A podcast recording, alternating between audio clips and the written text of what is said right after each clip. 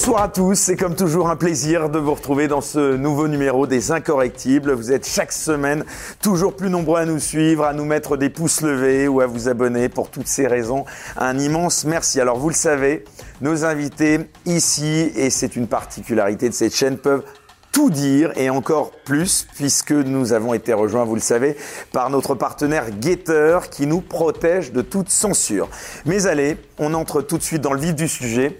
Aujourd'hui, ce soir, j'ai le grand plaisir de recevoir l'un de mes confrères, on peut le dire même un ami. Euh, vous le devinerez donc, mon invité est un journaliste, animateur, mais pas seulement, il est aussi écrivain. Il a déjà une longue et riche carrière derrière lui, débuté dans les années 60 au Liban, où il est né. Au fil des années, il va mettre sa plume au profit de diverses rédactions, d'Actuel à Le Monde, Libération, Le Nouvel Obs, ou même les magazines Coquin, Playboy et lui. Le journal du dimanche le désigna ainsi comme l'une des figures du journalisme des années 80. Au cours des années 2000, il devient directeur de la rédaction de François, dont il sera également vice-président. Son premier livre, L'autre France, l'Underpress, paraît en 1975. Suivront près d'une quarantaine d'ouvrages sur la politique et sur les tendances fortes de la société d'aujourd'hui qui préparent les mutations de demain. On peut l'entendre chaque jour de la semaine sur Sud Radio où il fait un véritable carton, le voir sur LCI, notamment donner son opinion, son analyse toujours tranchante sur les différents sujets qui traversent l'actualité. André Berkoff, bonsoir. Bonsoir Eric. Ravi euh, de vous revoir, cher André Berkoff. Alors, si vous le voulez bien, mon cher André, je vais ici vous proposer un entretien un peu particulier puisque avant de parler bien sûr de l'actualité brûlante, nous allons, si vous le voulez bien, et j'espère que ça va vous faire plaisir, on va un peu parler de vous, de votre parcours, de votre vie, car votre vie et votre carrière sont très riches puisque vous êtes, je le disais donc, une des figures de la vie médiatique française depuis près de 40 ans pardon Michel Drucker, euh, ce que les plus jeunes de ceux qui nous regardent ignorent sûrement. Alors j'aimerais vous interroger autrement euh, pour non pas découvrir un autre Berkoff, car il n'y en a qu'un, je pense, mais peut-être pour découvrir Berkoff autrement. Alors André Berkoff, cela surprendra sans doute ceux dont je le disais qu'ils ne le sauraient pas, mais vous n'êtes pas ce qu'on pourrait appeler aujourd'hui un Français de souche. Vous êtes en effet né en 1940 au Liban, à Beyrouth plus précisément, à l'époque néanmoins où le Liban était sous mandat français. Et surtout, vous êtes le fils d'un père russe et d'une mère espagnole. Vous avez passé plus de 30 ans dans ce pays avant d'émigrer définitivement vers la France dans les années 70, avant le début de la guerre civile libanaise, dont les conséquences se font encore sentir aujourd'hui. Nous en reparlerons. Première question, cher André Berkoff, avec toutes ses origines familiales ou géographiques, comment est-ce que vous vous définissez? Ah. Alors vous savez, il y a deux catégories d'individus. Il y a les anaïères et les diamants à mille facettes. On va tout de suite dire que je suis extrêmement... Ça y est, il parle de diamants. Je fais pas du tout. Je pense qu'il y a des millions de diamants à mille facettes. Et je pense que ça dépend de chacun. Même si on est... Et on a des périodes anaïères, chacun d'entre nous.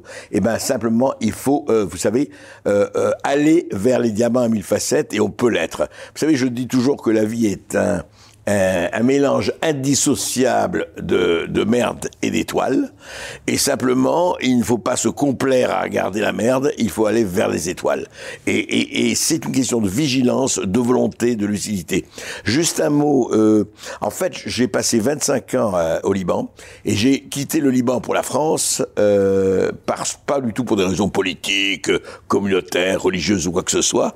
J'ai quitté parce que euh, le Liban vivait à l'heure de Paris et que j'avais envie de vivre à Paris et de continuer mon existence d'écrivain, surtout de journaliste à Paris. C'est pour ça que je suis parti. Maintenant, vous dites, pour répondre à votre question plus précisément, comment vous définir? Moi, je crois que, euh, si vous voulez, c'est très clair pour moi. Ma patrie, c'est la langue française. C'est-à-dire que j'ai grandi, effectivement, dans l'amour des livres, dans l'amour de la culture que mes parents, pas seulement mes parents, que m'ont surtout donné mes professeurs de lycée. Je me rappelle qu'en troisième, j'avais un professeur qui s'appelait Pierre Barboris, qui était un spécialiste de Balzac, qui est un des plus grands spécialistes de Balzac, il est parti maintenant. Et c'est quelqu'un qui m'a donné le goût de lire. Et vous savez, j'ai rencontré énormément de gens dans ma vie de journaliste, de reporter, d'écrivain, mais je dois dire que ce qui m'a le plus influencé dans ma vie, ce sont les livres. Ce sont les livres très différents que j'ai lus. Je lisais entre 15 et 25 heures, pour vous donner une idée, Eric. Je lisais trois ou quatre bouquins par semaine, pendant dix ans. Ça, ça a été le fond. Et je dis toujours aujourd'hui, écoutez, regardez ce que vous voulez, mais lisez, lisez, lisez. Si vous ne lisez, c'est-à-dire allez en profondeur. Si vous restez dans l'écume, vous n'aurez que l'écume. Donc, on ne peut bâtir ce qu'on fait qu'en ayant des racines. Et mes racines à moi, très franchement, c'est pas l'Espagne, c'est pas la Russie, encore que ces pays, j'y suis allé, et je trouve, c'est passionnant. C'est vraiment le, je dirais, l'esprit français et surtout la langue française telle qu'elle a été psalmodiée, chantée, euh, euh, euh, glorifiée par des milliers des milliers de gens. Et c'est vrai, ce qui m'empêche pas d'être d'aller partout dans le monde. J'adore voyager, mais quand même, c'est ça qui me lie. ça, c'est mes racines, mon terreau. Oh, mais pardon, vous disiez 25 ans, c'est pas rien. Qu'est-ce qui vous reste de cette première partie de votre vie au Liban, dans un pays ami de la France? Alors, beaucoup de choses. Beaucoup de choses. Ce Liban, d'abord, et vraiment, j'ai gardé, ben, c'est mon pays de cœur. Vous avez encore des attaches là-bas? Non. Non, j'ai des amis là-bas, mais j'ai pas d'attache, pas de famille, pas etc. Mais ce qui m'est resté d'abord, c'est vraiment ce qui m'ont le goût de vivre, le goût de la fête, le goût de ne pas se prendre au sérieux parce que les Libanais ont cette vertu, beaucoup, ne pas se rendre au sérieux. Ils gardent leur distance. Vous savez, c'est un écrivain qui s'appelle Roger Vaillant qui disait l'assassin s'incarne sans réserve dans son crime, l'imbécile s'incarne sans réserve dans sa connerie et l'homme d'esprit ou la femme d'esprit garde ses distances. Et le Liban, par essence, ce n'est pas une question de culture ou tout ça, ils ont la distance. J'ai appris ça, j'ai appris le goût de, de la fête, j'ai appris évidemment euh, la Méditerranée, la mer, le soleil, euh, si vous voulez, ce que, ce que, ce que d'autres comme Camus ont célébré pour l'Algérie. Je dis que simplement, quand vous vivez 25 ans de votre vie dans cette espèce de pays qui était à l'époque béni des dieux, qui était la Suisse du Moyen-Orient, avec ses mauvais et ses bons côtés.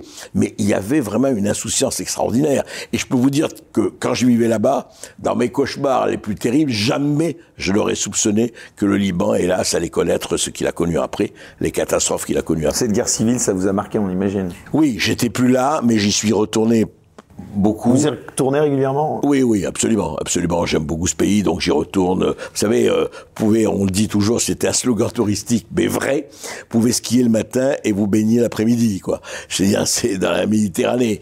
Euh, ce qui m'est resté très, très, très fortement dans ce pays, c'est encore fois ces paysages, ces gens extrêmement ouverts, très hospitalier. D'ailleurs, tous ceux qui sont allés, beaucoup de Français sont allés au Liban, le savent. Et, et malheureusement, cette guerre civile, et vous savez, c'est là, et on peut réfléchir à ça pour la France, c'est là où les signes euh, euh, positifs, c'est-à-dire, il y avait 17 communautés, vous savez, euh, euh, chrétiens, sunnites, chiites, musulmans, juifs, etc. Il y avait des communautés énormes. Et ces signes positifs, et c'était très positif, se sont transformés en négatifs. Parce qu'à un moment, donné, le déséquilibre arrive, et le multiculturalisme ne marche Et malheureusement, à un moment donné, ça ne marche plus et le Liban a été un tragique exemple. Et le regard que vous avez sur le Liban d'aujourd'hui, ça vous attriste? Bah, plus que ça, plus que ça. Vous savez, des, des, la moitié de la pays, du pays est sous le seuil de pauvreté. Les gens n'arrivent plus à vivre. La livre libanaise s'est effondrée. Il y a un million et demi de réfugiés syriens sur une population de 4 millions d'habitants. Imaginez un peu la proportion pour la France. Enfin, il y a, y, a, y a, un problème terrible. Alors, j'espère vraiment, j'espère tout mes, mon cœur qu'il va s'en sortir. Et... Oui, parce que nos spectateurs le savent pas, mais le Liban, euh, c'était un des pays les plus prospères hein, de la région. Hein. On le surnommait même à l'époque, je crois, la Suisse du Moyen-Orient. Tout à fait, tout à fait, je l'ai dit, oui, tout à fait. Comment un pays si prospère a-t-il pu à ce point décliner, selon vous? Beaucoup de choses, beaucoup de choses. Une, je dois dire, une classe politique très corrompue, totalement, enfin, totalement. Il y a des gens formidablement honnêtes, mais la classe politique, la classe dirigeante, très corrompue, euh, ne pensant, comme d'ailleurs dans d'autres pays, ne pensant qu'à qu'à prendre l'argent et, et, la coopération de tout ça et de mettre dans les banques suisses ou luxembourgeoises. Et puis vous avez un pays divisé, un pays divisé, c'est-à-dire que le sentiment libanais existait, mais n'oubliez, il faut jamais oublier que le Liban a été créé pour protéger les populations chrétiennes maronites. Alors, vous avez e, effectivement d'autres populations qui ont d'autres envies, envie de se fondre dans un monde arabe. Qu'est-ce qui s'est passé? Moi, j'ai connu le temps du nationalisme arabe, c'était l'unité arabe qui devait se faire, etc. Comme ça a échoué, eh bien, c'est l'islamisme, un certain islamisme qui a pris le relais. Et le problème terrible aujourd'hui, c'est que ces pays du Moyen-Orient où il y a des gens extraordinaires, et ces pays sont pris entre le marteau euh, militaire et l'enclume islamiste. Et vraiment, c'est un choix terrible entre Carib des Silla, et j'espère vraiment, parce que ce sont des pays formidables avec des gens vraiment très bien, quand on connaît le peuple, se sortiront de cette, euh, de ce dualisme mortifère. Et la responsabilité de la France, elle en a une ou pas la France, selon vous? Oui, oui et non. Euh, vous savez, en ce moment, quand j'entends responsabilité de la France, ça me fait un peu braire parce que la France est devenue le, le lieu géométrique de toute euh, oppression, suprématisme, colonialisme, massacreur, etc.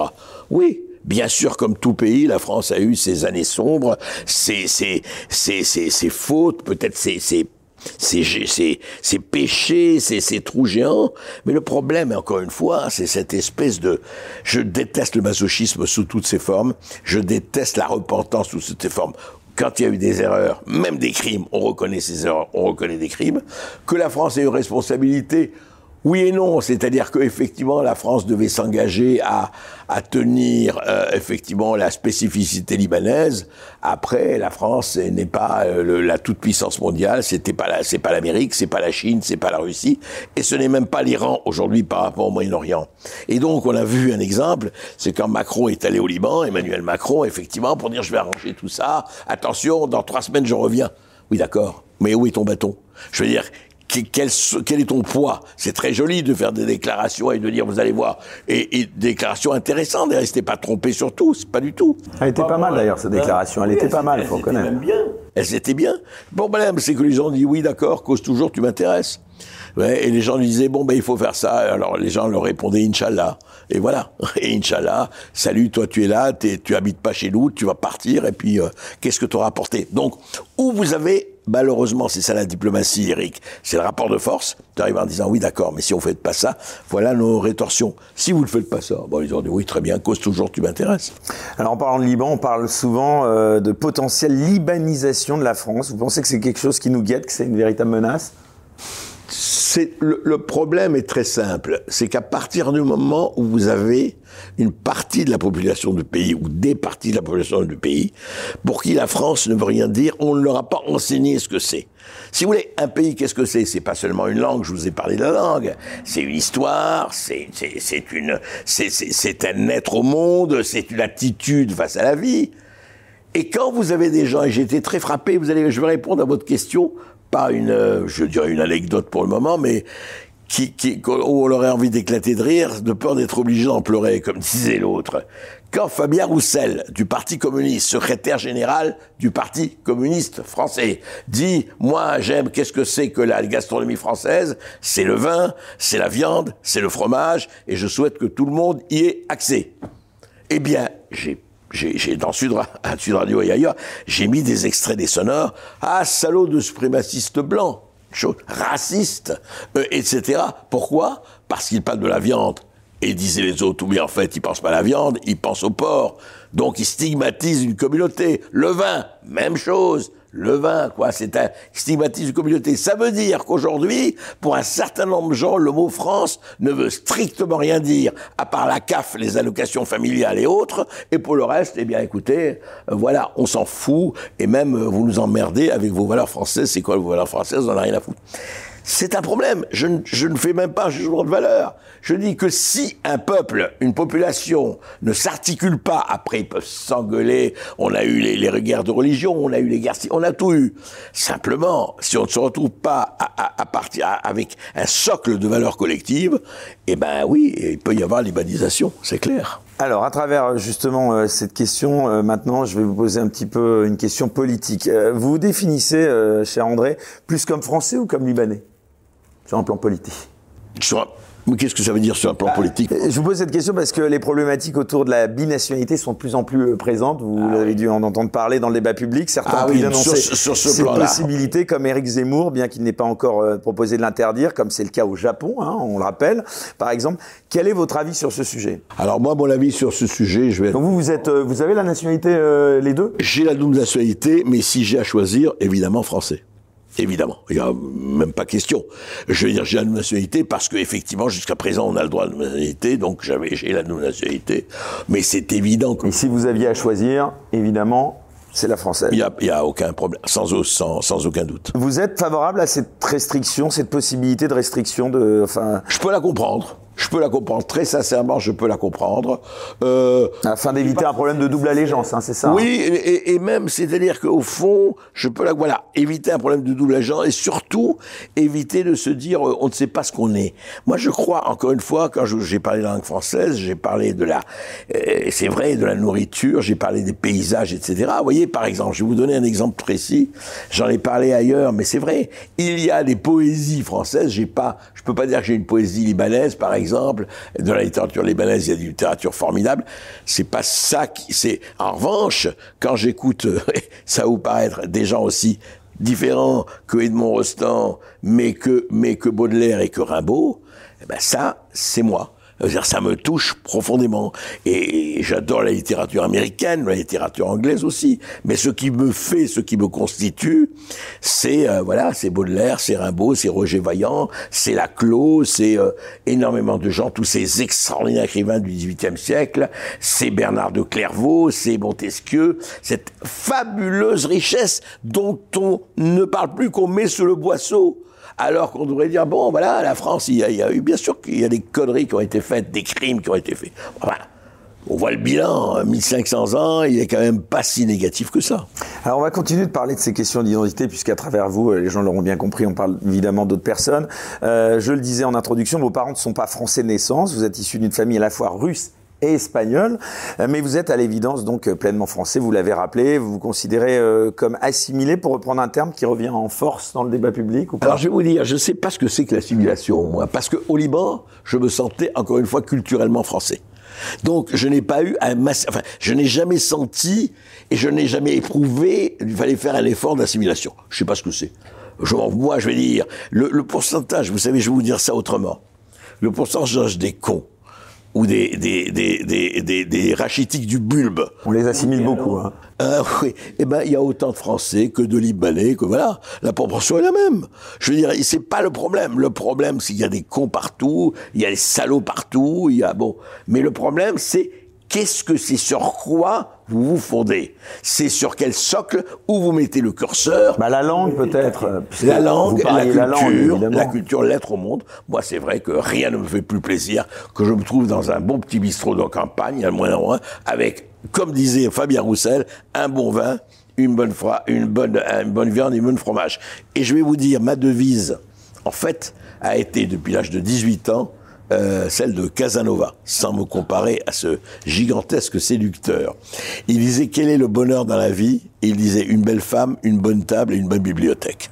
Voilà, c'est mon credo. Alors, comme je le disais, vos parents étaient tout de même de culture européenne. Hein. Euh, est-ce que vous pensez que ça aurait été plus difficile si vous aviez été d'une origine extra-européenne, voire de religion musulmane, par exemple? Écoutez, je ne sais pas. Honnêtement, je ne peux pas répondre à ça, ne l'étant pas été, je ne peux pas mettre à la place d'eux, mais je constate, c'est pour ça que je vous dis je crois pas, enfin mais je ne, peux pas parler pour moi, mais je constate que vous avez des gens d'origine musulmane qui sont aussi ouverts, aussi cultivés que, moi et que beaucoup d'autres. Prenons un exemple comme l'écrivain Boalem Sansal, prenons euh, Kamel Daoud, prenons l'écrivain algérien Kateb Yassine, eh ben il écrivait en français. Prenons l'Irlandais Samuel Beckett, euh, c'est encore autre chose, mais je ne crois pas que si vous voulez la culture, enfin, d'être d'origine musulmane ne condamne absolument pas un islamisme radical. C'est si vous embrassez l'intégrisme, quel qu'il soit, c'est là où vous devenez. Je ne crois pas du tout que naître euh, musulman ou, ou, éduqué musulman vous condamne absolument à être un djihadiste demain. Pas du tout. Il y a des milliers d'exemples et des millions d'exemples comme ça. Simplement, il faut être très vigilant et ne pas laisser, mais qu'on soit juif, chrétien ou musulman, euh, euh, euh de se bouffer par l'intégrisme. Et la tentation totalitaire, comme disait Revel, elle est partout.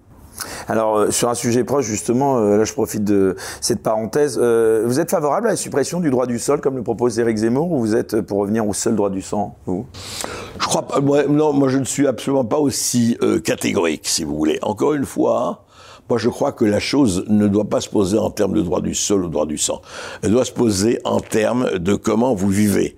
Est-ce que vous vivez selon les lois, les valeurs de ce pays telles qu'ils ont été définies pas seulement depuis la République, mais depuis bien avant, la royauté, tout ça, moi je ne sépare pas. Ah, la France, elle n'a pas commencé en 1789 ou en 1692, hein, elle existait avant. Donc, ou, moi je crois que c'est vraiment une question, je dirais presque de règles et d'éthique. C'est une question de code. Ou vous, vous acceptez, et vous acceptez pleinement de vivre selon les lois de la République, ou vous ne l'acceptez pas, et eh ben vous serez sanctionné en conséquence. Question plus personnelle, quand vous êtes arrivé en France, c'est quoi le premier souvenir que vous avez euh, de cette arrivée là, en France? Alors je peux vous raconter, je suis arrivé très exactement, je me rappelle, je me suis installé en France le 31 mars 1967. Ah oui, c'est précis. C'est précis. Je me rappelle, je, oui, bah, c'est des choses qui pourraient.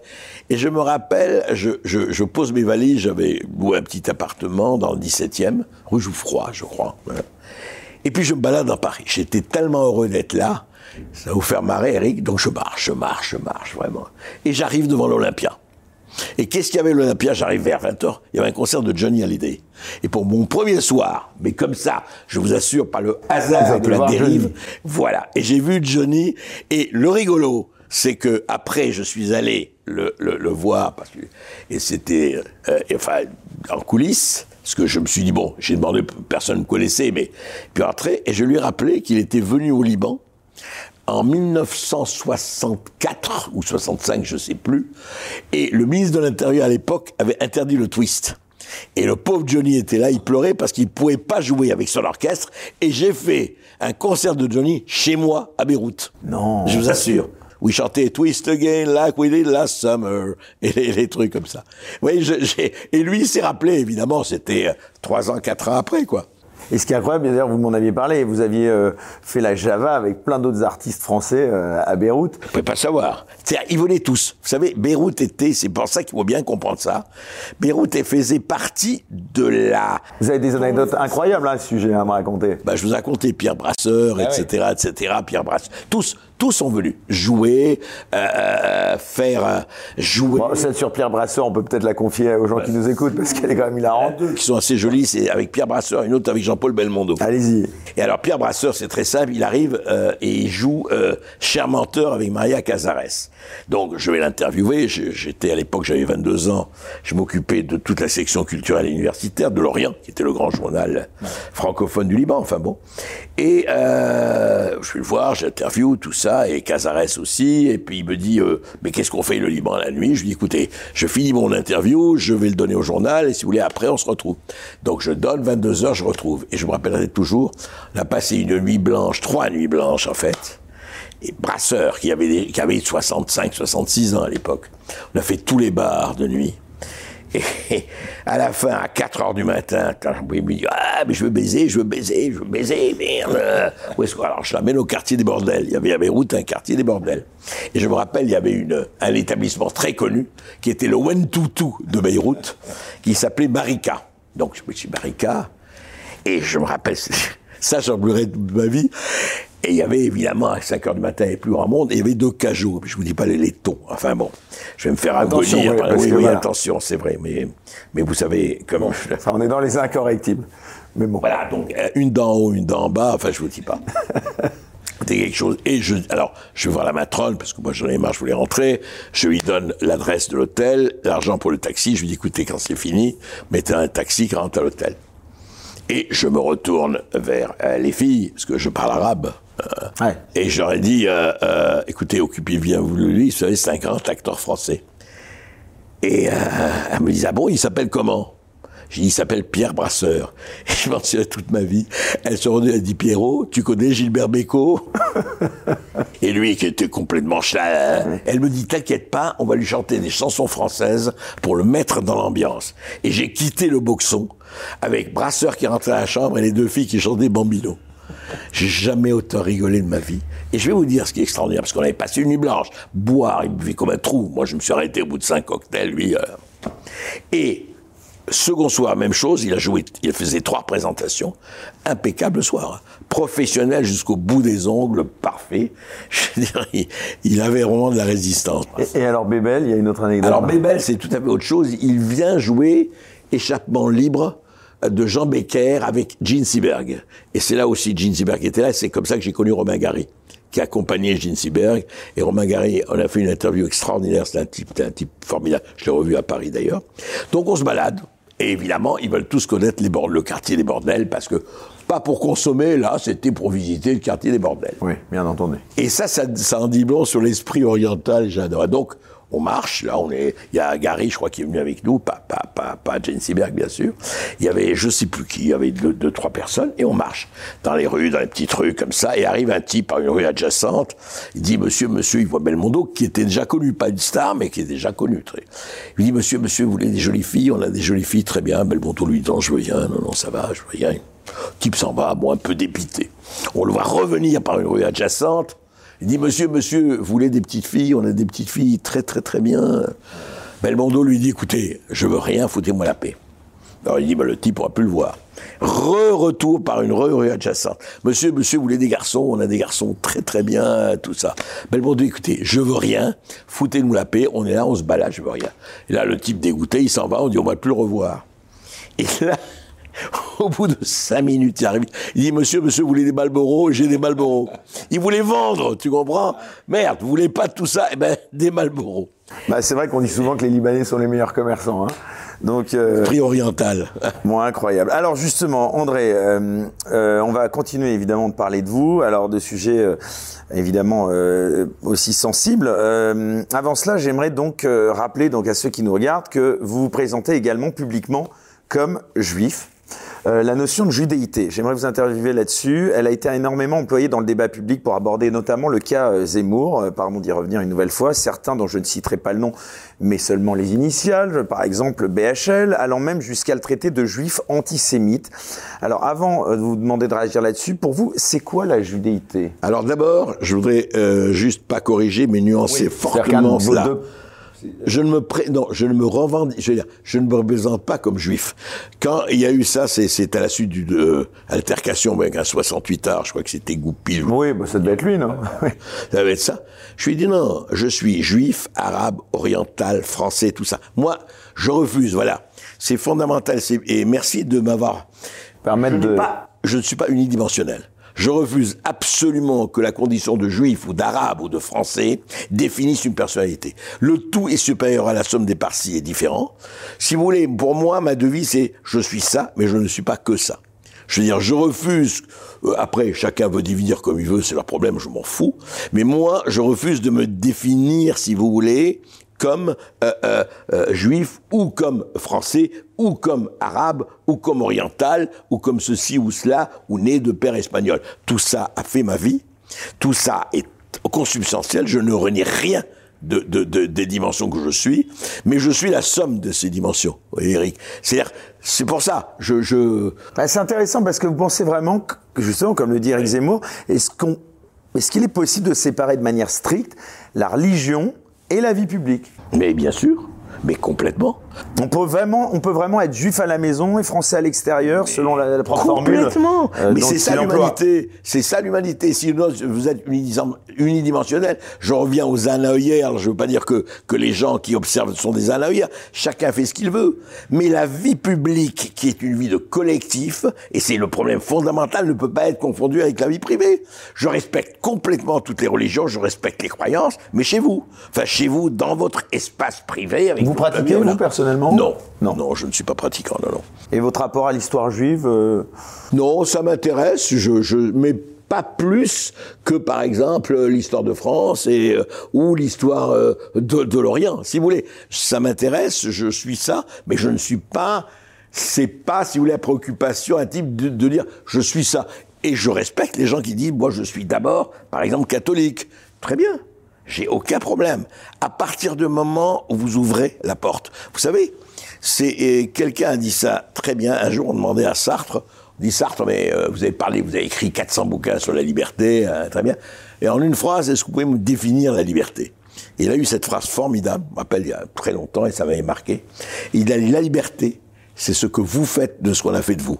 C'est-à-dire, aucun d'entre nous n'a choisi ses parents n'a choisi où il est né, n'a choisi euh, son éducation, etc. Et à un moment donné, c'est vous qui choisissez de ce que vous faites de cet héritage qui est important. Donc, ou vous le reniez, il y a des gens qui renient complètement, qui veulent pas en parler, ou il vous écrase, et vous êtes écrasé par ça, et vous êtes emprisonné par ça, ou ce qui est quand même le mieux, vous le gérez. Vous prenez ce que vous avez envie de prendre, qui vous correspond à votre personnalité, et vous ne prenez pas ce que vous n'avez pas envie de prendre. Et je ne crois pas du tout qu'on est prisonnier. Voilà. Je refuse, si vous voulez, cette assignation à résidence qui consiste d'abord à ce qu'on vous juge selon votre étiquette je me fous des étiquettes, ou alors mon étiquette, c'est une valise pleine d'étiquettes, et à ce moment-là, on peut dire oui, ça nous plaît ou ça nous plaît pas. Et vous qui avez interviewé donc les deux, Éric Zemmour et BHL, quand BHL euh, traite de juif antisémite Éric Zemmour, euh, est-ce qu'on peut être d'ailleurs de, de, droite voire de droite radicale comme Éric Zemmour et juif. Est-ce que vous trouvez qu'il y a euh, Écoutez, je vous répondrai cette phrase à propos de cette polémique qui ne m'intéresse absolument pas cette phrase magnifique de Michel Audouard, dite par, je crois, par Jean Gabin dans Le Président. Je connais certes une des poissons volants, mais ce n'est pas la majorité euh, de l'espèce.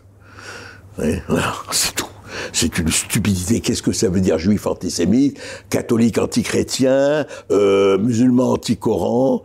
Pour moi, c'est vraiment des polémiques de bas étage, même pas de bas étage, c'est des conneries. Laissez chacun vivre ses croyances ou ses non-croyances comme il veut. J'adorais Renan qui disait Je suis athée, Dieu merci.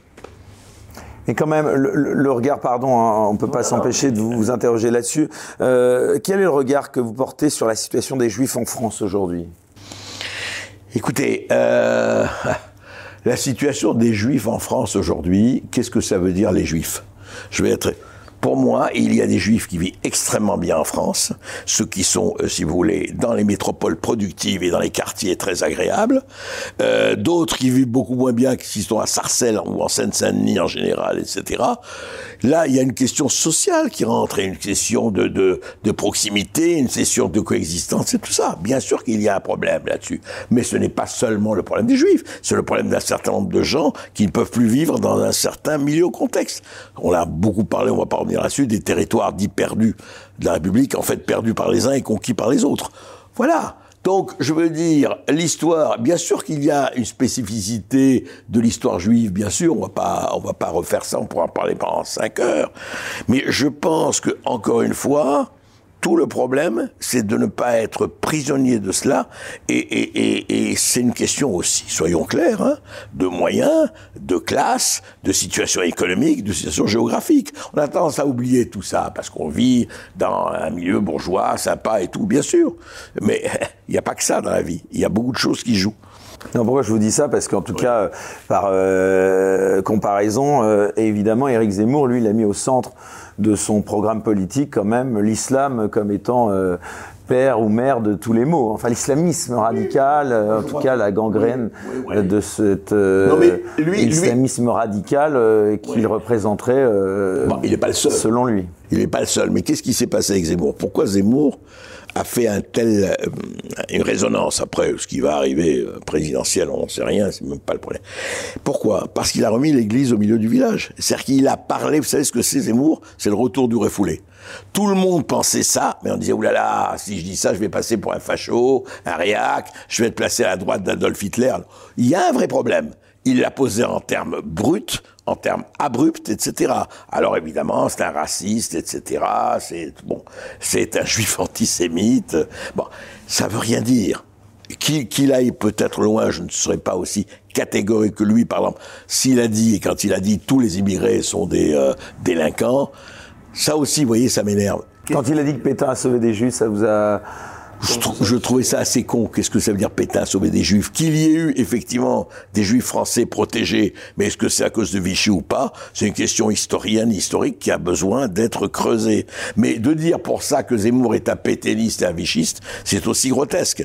Moi, je crois qu'il faut être très, très humble et prudent et vigilant dans ces histoires-là.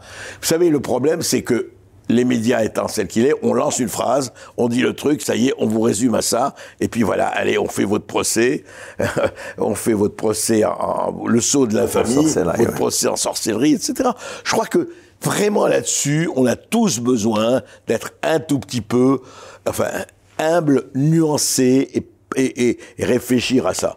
Mais Zemmour a eu ce mérite, et ça je le lui, je le lui reconnais, et je suis pas le seul, d'avoir dit, écoutez, le balancier pensait complètement d'un certain côté, il a ramené le balancier au milieu. Après qu'il y ait euh, des choses où il a été excessif, certes, mais le problème, c'est qu'à un moment donné, il a eu le courage et il a quitté sa zone de confort. Il aurait pu rester euh, journaliste au Figaro et ailleurs et à CNews, touche, gagner très bien sa vie, et ça va.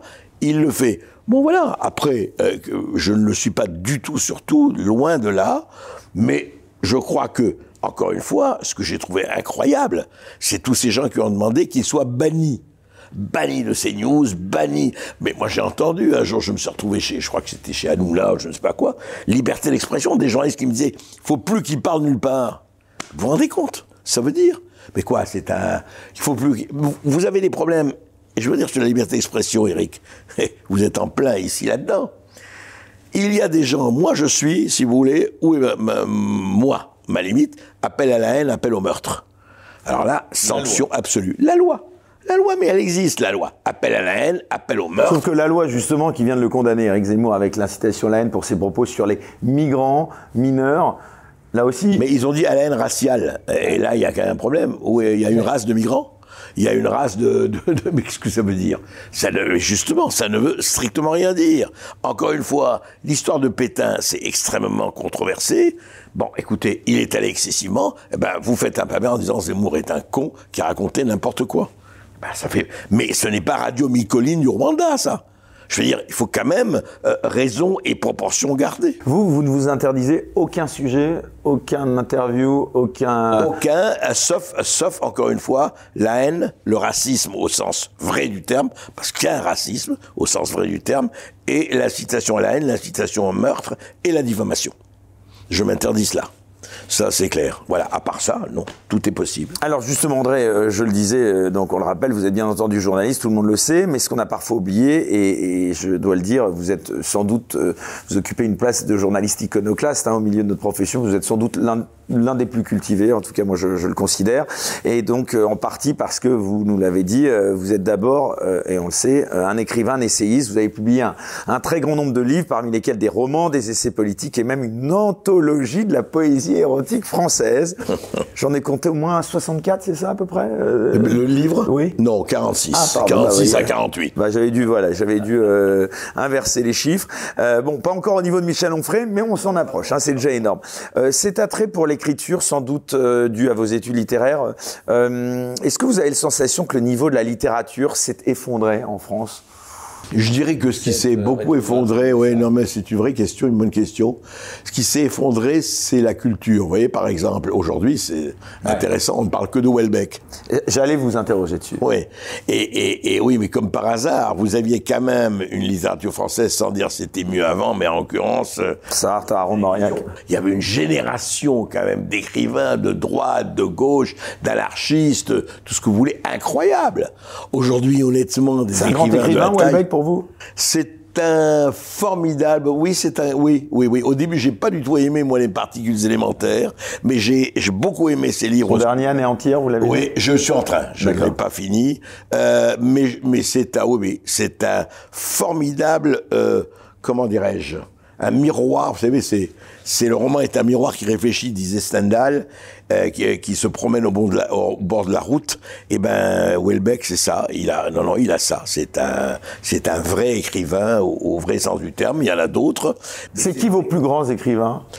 Ah, pour moi, euh, alors attention, romancier, essayiste, c'est pas la même chose. Je dirais que mes plus grands écrivains, ben, ça va, c'est très éclectique. Ça va de Céline à Jean Genet, en passant par alors moi j'aime bien les Hussards et les Paul Morand et compagnie, je parle de l'écriture. Vous voyez, quand je lis un roman, ce qu'il faut, c'est que j'ai l'impression, et vraiment, mais presque physique, que je suis en train d'écouter Louis Armstrong à la trompette, ou Miles Davis, ou en train de regarder un film de Stanley Kubrick ou de Fellini. Qu'est-ce qui caractérise ces gens-là? Vous voyez deux images de Kubrick et deux images de Fellini, vous savez que c'est Kubrick et Fellini. Vous écoutez une note d'Armstrong, ou alors un torero dans la corrida et vous dites olé pour une passe extraordinaire. Voilà, c'est ça. C'est-à-dire quand on me dit le style, le fond, non. Il n'y a pas, il y a pas de, il y a pas de style sans fond, il n'y a pas de fond sans style. Le style, c'est le fond remonter à la surface, comme disait quelqu'un. Je me rappelle plus qui. Mais voilà. Et donc, moi, j'aime les gens qui ont à la fois un roman, une vraie écriture, et ça sent l'écriture. Vous savez, moi, j'ai été éditeur pendant 20 ans chez diverses maisons d'édition. Je recevais beaucoup de manuscrits. Je peux vous dire en 10 pages, vous savez si le type a une écriture ou pas. Vous savez. Je la fin, ah bah. 10 pages, ça suffit. Vous n'avez pas besoin de lire tout le bouquin. Après, il y a les idées, les essais, etc. Et voilà. Euh, j'ai reçu hier un, un jeune essayiste de Bordeaux formidable. Je voulais vous dire, moi j'adore par exemple à la radio, euh, à Sud Radio ou ailleurs, de recevoir des gens qui ne passent pas. Parce que vous avez en France aujourd'hui des centaines, voire des milliers de gens formidables, hommes et femmes ou autres, qui ont des idées, qui ont du style, mais comme ils ne connaissent pas, euh, voilà, les médias mainstream ne les reçoivent pas. Et c'est et c'est dommage, c'est plus que dommage. Alors justement, bah, c'est une belle transition puisque vous, revenez sur cette euh, euh, fonction que vous occupez de journaliste. Et évidemment, je le rappelle, donc vous cartonnez euh, notamment à Sud Radio. Vous avez été journaliste dans de nombreuses rédactions. Pour donc ceux qui, s'il en reste, ne vous connaîtraient pas, je rappelle donc vous avez commencé, donc on le rappelle, à Lorient, donc Lorient le jour, et vous êtes ensuite allé à Jeune Afrique, l'Express, Actuel, Libération, Le Monde, Le Nouvel Obs, et j'en passe. Bon, au niveau de la politique, c'est pas toujours très cohérent, mais bon, vous raconterez. Euh, vous qui connaissez donc le journaliste depuis longtemps, quel regard vous portez sur l'évolution de cette profession, André Berkoff? Voilà. Question, euh, question sur laquelle on pourrait s'étendre. Euh, c'est vrai que moi j'ai commencé le journalisme, vous me rappelez, ça me rajeunit pas, dans les années 60. je dirais que j'ai connu une longue période où les journaux étaient dirigés par des journalistes et ça change beaucoup de choses. Je veux dire, je crois qu'une entreprise doit être effectivement rentable. Est-ce qu'elle est rentable aujourd'hui euh, Avec euh, les subventions qu'on accorde, 500 millions par-ci, 500 millions d'euros par-là, etc. Qu'est-ce qui change? En fait, il y a trois choses. Quand, vous voyez, même Pierre Lazareff, François, c'était Pierre Lazareff, Jean-Jacques Schreiber, François Giroud, c'était des journalistes. Et ils étaient en même temps propriétaires ou co-actionnaires du journal. Les préoccuper, cela. Et qu'est-ce qui s'est passé ensuite? Avant même l'éruption des sept oligarques ou sept milliardaires qui tiennent toute la presse, la radio et la télévision de ce pays, nonobstant le service public qui n'est ni service ni public, euh, enfin en tout cas en partie, on, recevait il y a peu euh, Roi de Marocco qui, comme vous, dénonçait ce que vous venez de dire. Euh, c'est un, un, vrai problème, ça, selon vous? Bah, Le problème, il est, il est, il est Finalement, ça existe dans tous les pays, je suppose. Totalement. Mais le, problème. depuis la nuit des temps, non? Totalement. Bien sûr. D'ailleurs, vous n'avez qu'à voir ce film magnifique, Les Illusions perdues, tiré du roman de Balzac, pour comprendre ce que c'était que la pourriture journalistique du 19e. Elle était pas mal. Mais le problème, il n'est pas là. C'est pas dans le côté, comment dire, corrompu au sens euh, habituel du terme. Je veux dire, il y a trois choses qui ont joué. C'est que les journalismes, à un moment donné, ce journaliste-là dont je vous parle des années 60, 70, 80, a été remplacé ou amené par des contrôleurs de gestion. Contrôleurs de gestion qui, eux, regardent effectivement, euh, allez, revenus sur investissement, retour sur investissement, etc. C'est très bien. Sauf qu'en matière, je comprends très bien qu'en matière de marchandises et tout ça, c'est normal. Sauf qu'en cette matière-là, c'est que quand vous commencez à dire à quelqu'un, euh, et qu'est-ce que c'est que le journalisme le plus important C'est l'enquête. Qui a, fait qui était Albert Londres, qui était Joseph Kessel, qui était Lucien Baudard, qui était Pierre Schoenberfer, et je peux vous en citer Romain Gary, etc. C'est des gens qui allaient sur le terrain pendant un mois, deux mois, trois mois, et qui revenaient avec des Blaise Sandrard, etc. Quand vous leur dites, écoutez, Coco, ah ouais, t'es parti 48 heures, là, eh, oh, ça va pas, tu me coûtes cher, là. Faut que tu reviennes et qu'ils t'amènent des trucs. Qu'est-ce que vous les ramener en 48 heures? Rien. Donc, qu'est-ce qui s'est passé? Et c'est ça a été le début de la fin, c'est que tout le monde s'est petit s'assisait. On prenait l'AFP, on se, on faisait les clones et on faisait les ménines de Velasquez. On se, on se congratulait, on se coagulait, d'accord. Et, deuxième chose, quand sont arrivés les milliardaires, très bien, c'était pas pour faire de l'argent. C'était pour avoir du pouvoir. Et auprès de qui? Et ça, c'est la France. Des politiques. Auprès de l'État. Et des politiques d'abord, mais de l'État d'abord. Parce que les trois quarts de ces gens-là, il faut le comprendre, ont des commandes d'État doivent être bien avec l'État. S'ils sont pas bien avec l'État, ils vont avoir des petits problèmes, que ce soit fiscaux. Comprenez, quand je vends, que ce soit des avions... C'est un rapport de force, alors, c'est ça Non, c'est-à-dire, je, quand je dépends de l'État, l'État a besoin de moi pour faire passer mes idées, mais moi j'ai besoin de l'État. Donc, quid de l'indépendance? C'est pas qu'elle n'existe pas, mais elle est contrôlée. Vous, êtes en liberté contrôlée. C'est-à-dire, si je veux prendre une, une, une, une image, imaginez quelqu'un qui est... Euh, j'arrive à la télévision, évidemment, j'enlève, je regarde mon cou, et je vois qu'il y a des rougeurs. Je dis, mais c'est quoi ces rougeurs? Eh ben, c'est la trace du collier. Et le collier, il y a la laisse. Mais la laisse, on vous laisse une laisse assez longue, vous voyez. On n'est pas, pas, on n'est pas en Russie, hein, on n'est pas en Corée du Nord, on n'est pas au Cambodge, chez Pol Pot. Non, non, soyons sérieux. Mais jusqu'où on peut aller? Et là, il y a le problème de l'autocensure qui joue. Donc, attention, ne généralisons pas, ce que je déteste. Il y a toute une partie de gens et de journalistes qui font très bien leur boulot, qui font des enquêtes, qui font des choses, et ça existe. Maintenant, effectivement, il y a un problème de, de, de, de rétrécissement au niveau de, de la marge de manœuvre. Et justement, aujourd'hui, le regard que vous portez sur le journalisme, c'est devenu le temps de la bien-pensance. Vous êtes très peu comme vous, hein, finalement. Euh, Alors, est-ce que c'est... Est-ce qu'on peut aujourd'hui être journalisme, journaliste non militant Est-ce qu'on peut... Non, est-ce qu'on peut être journaliste libre?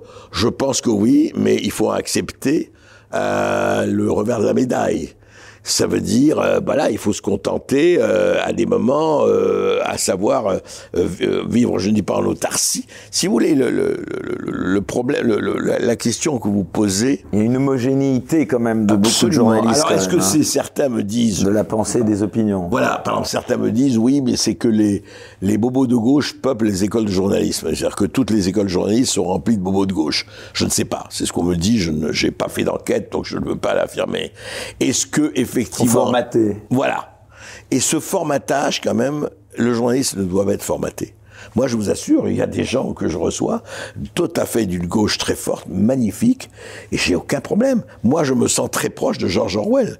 Et si quelqu'un était de gauche, c'est George Orwell. Je me sens aujourd'hui. Oui, J'ai envie de vous demander, c'est l'occasion de vous le demander. Aujourd'hui, vous vous situez où politiquement? Est-ce que vous pourriez nous dire? Moi, j'ai un peu du mal à vous cerner sur ce Mais je, ne me, je me situe, moi, alors très sincèrement, comment vous dire ça? Ça fait. Je me suis dit dans d'abord la pédagogie du bon sens. Moi, je sais pas. Je veux dire, si, si la réalité, pour moi, c'est la réalité qui compte. Elle n'est pas de droite ou de gauche, la réalité. Je veux dire, je trouve extraordinaire que cette espèce d'aujourd'hui, et vous avez vu, encore une fois, d'étiquetage. Je, je, vais vous raconter une histoire qui est totalement, euh, euh, qui va vous faire comprendre et qui va faire comprendre à vous spectateurs ce qui se passe. On dirigeait, enfin j'étais membre du jury d'un du prix Bristol des idées, enfin prix Bristol des idées sur les essais. Vous voyez, on a fait ça avec un certain nombre de gens euh, pendant 4-5 ans. Et un jour arrive, enfin, il y avait François de Closet aussi qui était là, et un jour nous arrive bon, un bouquin qui s'appelle La France périphérique de Christophe Guilluy. Ah oui le, le qui est devenu une Bible, enfin, Je reçois ça, je lis, je dis, bah, c'est formidable. Et donc, on se réunit avec deux journalistes qui étaient là, qui sont des, des pas de la télévision, mais qui passent souvent dans les médias, mais peu importe, on va pas. Donc, on, parle de tout cela. Et euh, les gens, on était deux ou trois à dire, écoutez, ce livre de Christophe Guilluy, c'est passionnant. C'était le premier qui parlait de la France périphérique, il y a cinq ou six ans, je parle. Et je dis, il faut quand même le couronner, c'est formidable. Et alors, de disent, oui, oui, c'est intéressant, mais on peut pas le couronner. Et je dis, pourquoi on peut pas le couronner? Parce que Marine Le Pen l'a aimé. C'est-à-dire que si un livre, quelque bon ou quelque valeureux qu'il soit, Marine Le Pen ou peut-être Zemmour ou, ou, ou Renaud Camille ou Tartampion l'a aimé, est absolument à excommunier. C'est-à-dire, nous sommes dans une logique de secte d'ordre du temple solaire et une relique religieuse sectaire. Et ça, c'est pas possible. Vous pouvez pas, vous pouvez pas avancer avec cette logique sectaire. Donc moi, je, n'ai pas, très sincèrement, un livre dit de gauche avec écrit par un communiste formidable. J'ai dit bravo. Il n'y a pas quel quel est le problème? C'est vrai que euh, quand on vous voit à la télé ou qu'on vous écoute à la radio, parfois vous emportez euh, avec des emportements mémorables. On se demande parfois s'ils sont tous pas un peu parfois surjoués, mais en tout cas vous êtes euh, vraiment reconnu pour cela. vous n'avez pas l'impression parfois d'être un peu infréquentable au sein de votre profession, d'être considéré par d'autres quand on vous voit. Je vous vois justement, vous parliez de Romain Goupil, avec qui, lequel on vous voit parfois devenir. non, une fois, une fois. J'ai vu une fois. Enfin, ouais, enfin c'était c'est sportif. Non, mais, Euh, ouais. Est-ce Oui, que mais- vous n'avez pas l'impression d'être, alors j'allais pas dire un paria, mais un, un, un objet euh, non identifié, quoi Non, je vais vous dire d'abord, d'abord. euh, Vous avez jamais subi de, de pression de la part de vos confrères pour vous dire, là, là, euh, je suis désolé, André, euh, vous n'allez pas sur ce terrain-là. Non, jamais. Jamais. Honnêtement, jusqu'ici, jamais. Donc voilà. Deuxièmement, je vais vous répondre. Je ne surjoue pas. Mais vraiment. Quand je dis je surjoue pas, bon, j'ai un tempérament sanguin. Et quand j'entends des choses qui m'énervent, c'est vrai que je réagis. Et à un moment donné, je reste calme. Et puis à un moment donné, ça déborde. Ah, chez Hanouna, on vous voyait. euh, Ça déborde. Et voilà. Ça, c'est vrai. C'est vrai. Bon, mais je, j'assure, je surjoue pas. C'est comme ça. Quand on me dit la liberté d'expression, elle ne doit pas exister pour Zemmour. Eh ben, eh ben, eh ben, je leur dis, vous êtes des cons. Voilà, euh, je veux dire, c'est- c'est- comment un journaliste peut dire une connerie pareille Parce que demain, ça va s'appliquer à vous, et vous direz quoi Petit crétin? Je veux dire, voilà. Et, et- et deuxièmement, paria, non. Très sincèrement, D'abord, j'ai très rarement senti, alors je- que je sois tricard, sûrement on m'invite pas dans, euh, dans, euh, mais je m'en fous.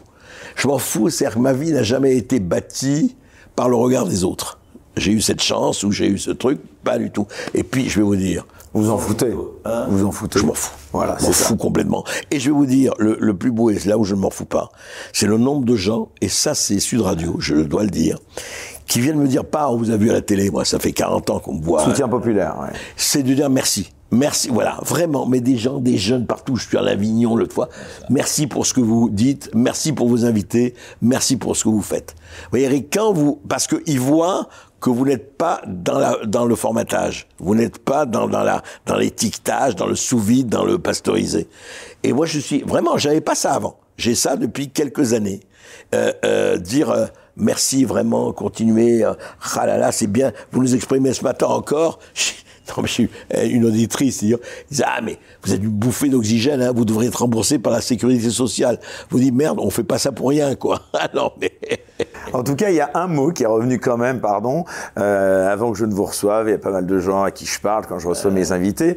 Euh, il y avait un mot qui était quand même revenu pas mal de fois, et ça, c'est un petit peu l'insulte suprême quand on ne sait pas quoi dire. C'est euh, l'accusation d'être complotiste, classé dans la nouvelle catégorie euh, nauséabonde. Euh, Qu'est-ce que vous pensez de cette accusation donc euh, de complotiste euh, qui est brandie à tout bout de champ dès lors qu'une idée, une proposition s'éloigne de la doxa Bah exactement, mais je veux dire, euh, ça on le sait, ça c'est tous les bons, les bons colleurs d'affiches, colleurs d'étiquettes, c'est comme ils peuvent plus dire fasciste ou, ou néo-nazi, etc., ils disent complotiste. C'est vraiment le degré zéro de la paresse euh, mentale et de l'absence du néant. Pourquoi? Parce que complotiste, ça veut dire quoi? Moi, je demande, dis quand, quand on m'a parlé, dites-moi une phrase que j'ai prononcée qui était complotiste. Euh, c'est moi, je ne suis pas. Les complotistes, c'est quoi? C'est les gens qui disent la Terre est plate, il y a des Illuminati, tout ça. Mais les complotistes, c'est autre chose aussi. Parce que les complotistes, qui les, qui les met en avant Ce sont les comploteurs. Car parlons du complotiste intéressant. Il y a quatre, il y a encore euh, six mois, vous disiez que le laboratoire pouvait le, le virus